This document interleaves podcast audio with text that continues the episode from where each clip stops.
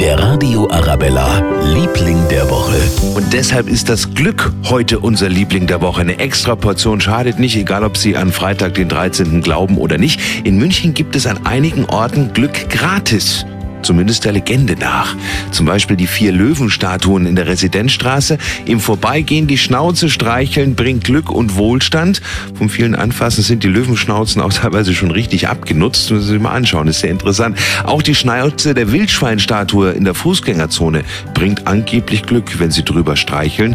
Da sind wir alle auch schon mal dran vorbeigelaufen. Die stehen da direkt vom Jagd- und Fischereimuseum. Und Glücksort Nummer drei klingt jetzt nicht ganz jugendfrei, wird aber keine MeToo-Debatte auslösen wenn Sie es machen, fassen Sie der Julia an der Romeo- und Julia-Statue am Marienplatz vorm Turm des alten Rathauses mal an die Brust. Es gibt auch eine extra Portion von unserem Liebling der Woche, das Glück. Der Radio Arabella, Liebling der Woche.